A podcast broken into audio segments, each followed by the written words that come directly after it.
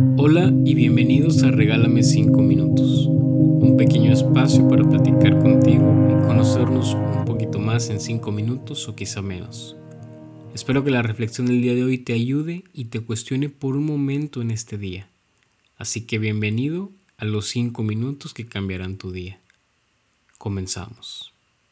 Mucho hemos escuchado acerca de seguir nuestro camino, de aprender de él, de caer y levantarnos, de tomar lo bueno y llevarnos una lección de todo lo malo que pasa. Pero ¿qué es el camino en sí? ¿Es la vida? ¿Es el tiempo, el antes, el hoy, el mañana? ¿Es el proceso de una meta? ¿Cuál es la línea de arranque? ¿Dónde empieza este famoso camino?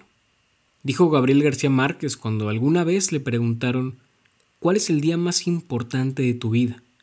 Él respondió, el día en que nací. Porque precisamente, ¿qué día puede superar aquel día que comenzamos a escribir nuestra propia leyenda? Hay sucesos que marcan nuestra vida definitivamente, que nos dejan un antes y un después e incluso transmutamos a alguien que no podíamos o que no conocíamos que podíamos ser. Y así vamos formando nuestro camino, camino que muchas veces parece interminable. Pero si lo piensas, todo por servir se acaba.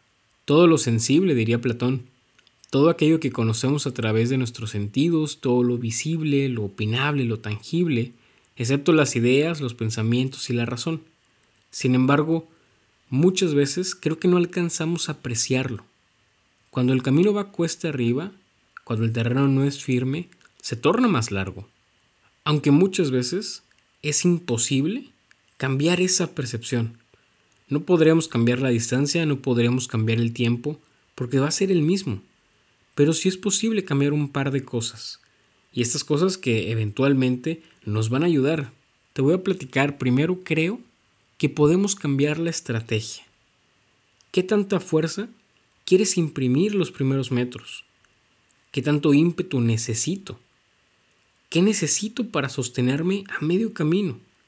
¿Qué tal si modero mi velocidad, si tomo un respiro y continúo con más fuerza? La segunda cosa la compañía.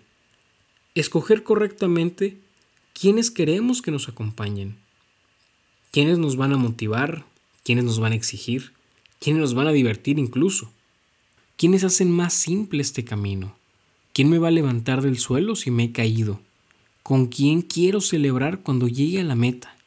Y la tercera cosa, tal cual como una metáfora a tu interpretación.